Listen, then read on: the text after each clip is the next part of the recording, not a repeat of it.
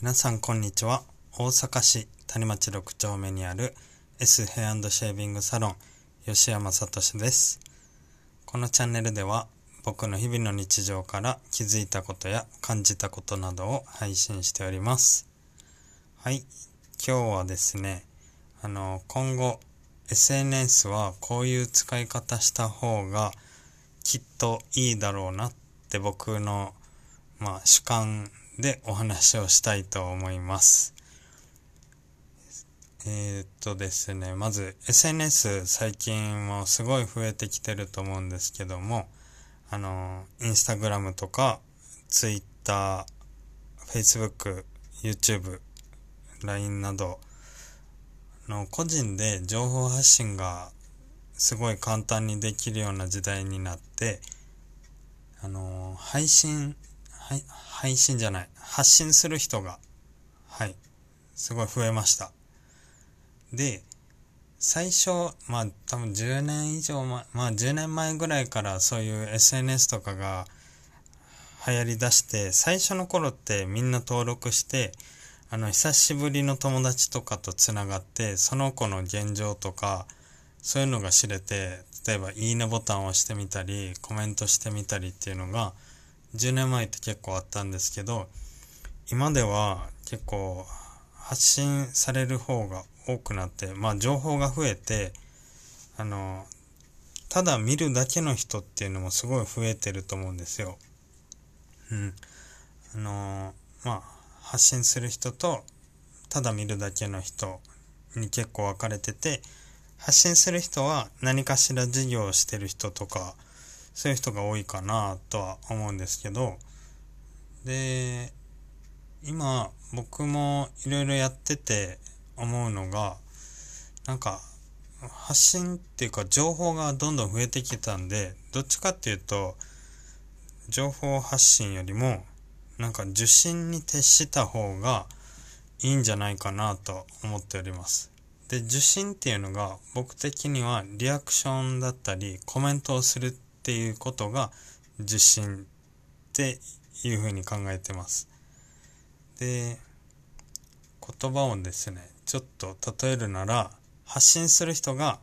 ピッチャーで受信がキャッチャーです。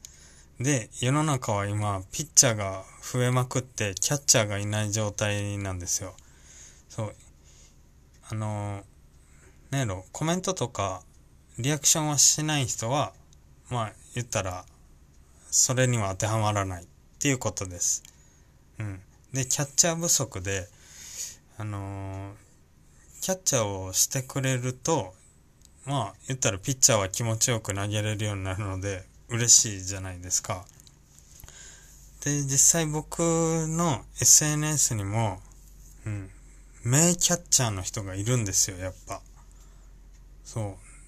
う。なんか僕が発信すると、必ずいいねをしてくれて、コメントを残してくれたりとか、そう、あとストーリーズで、インスタで上げたりしたら、そう、なんか面白いのとか気に入ったのがあれば、コメントしてくれるっていう方がいるんですけど、もうそういう方って決まってて、で、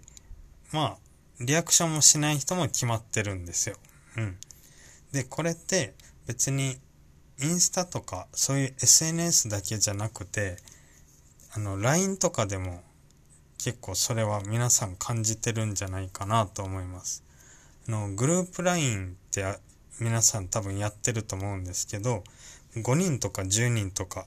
あの、グループ LINE でなってくると、例えば、今からなんか、どこどこ行ける人とか、まあ、飲み行ける人とか、リモート飲みしようとかって、例えば、投げかけたとするじゃないですか。その時に、ごめん無理とか、行けるよとかって言う人って、大体決まってると思います。毎回多分同じ人が言ってたりします。で、毎回既読する人も決まってます。そう。で、やっぱりそういう風になった時に、あの、ちゃんとコメントしてくれる人の方が絶対いいじゃないですか。そう。まあ、もし相談とかしたい時も多分そういう人に連絡するやろうし、わざわざリアクションしてくれない人にわざわざなんか個別で連絡して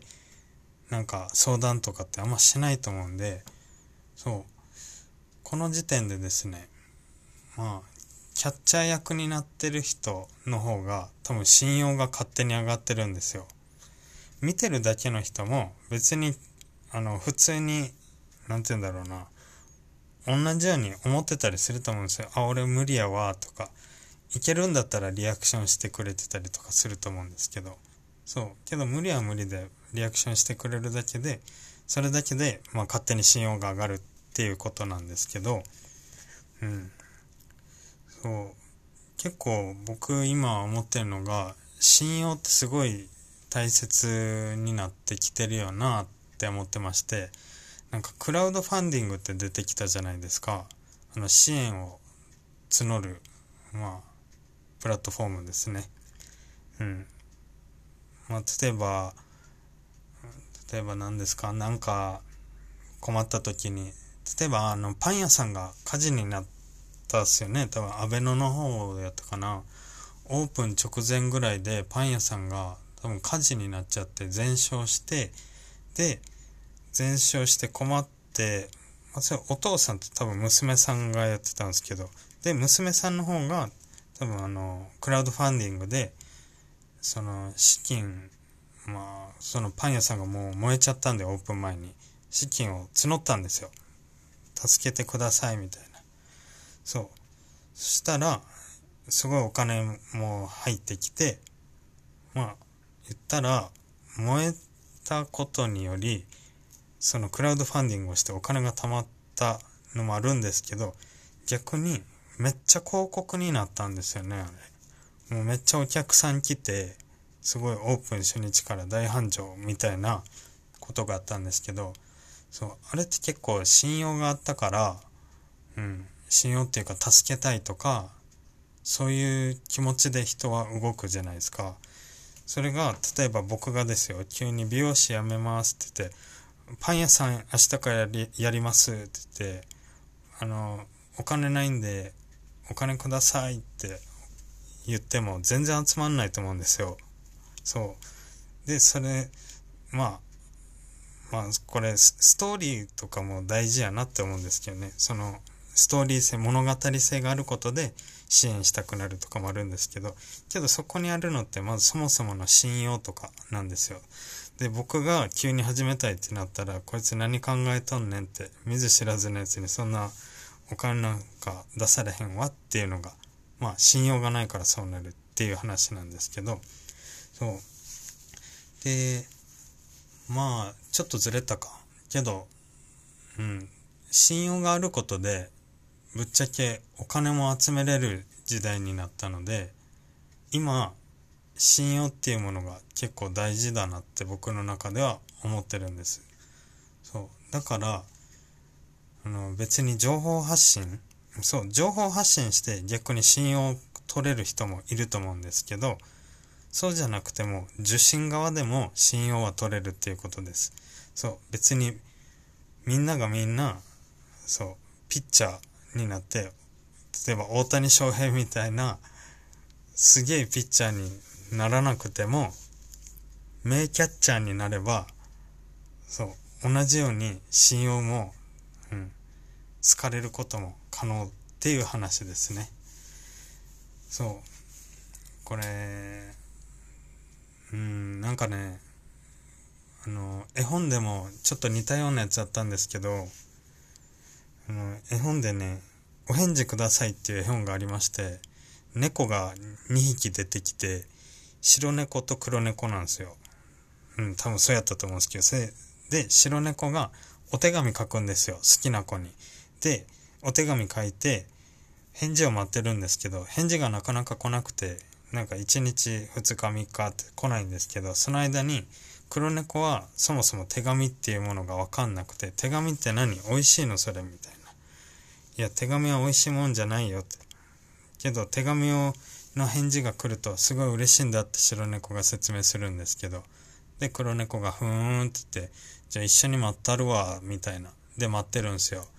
で、結構時間経って、来ないな、来ないな、とか言いつつ、なんか返事もらいに行っただったかな、一緒に。うん。まあけど一応返事来たんですよ。好きな子から。そしたら、やったーって喜んで、白猫が。で、めっちゃ喜んで、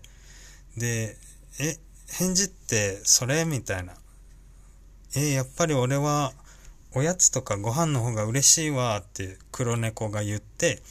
家に帰っていくんですよ。そしたら、なんかお手紙が届いて黒猫の家に。白猫からなんですけど、この間は一緒にお返事待ってくれてありがとうっていう手紙なんですけど、それを黒猫が見て、なんか嬉しそうに見ながら終わるっていう絵本なんですけど、うん。わかります？なんか、黒猫絶対返事書いたやろって思ったんですよ。うん。俺はご飯の方がいいわとか言ってたけど、めっちゃ喜んでるんですよね。初めてもらった手紙を。それを見てにっこりしたところで終わるんですけど、そう。なんかそれいいなと思って、そう。お返事くださいっていう絵本なんで、まあよかったら読んでみてください。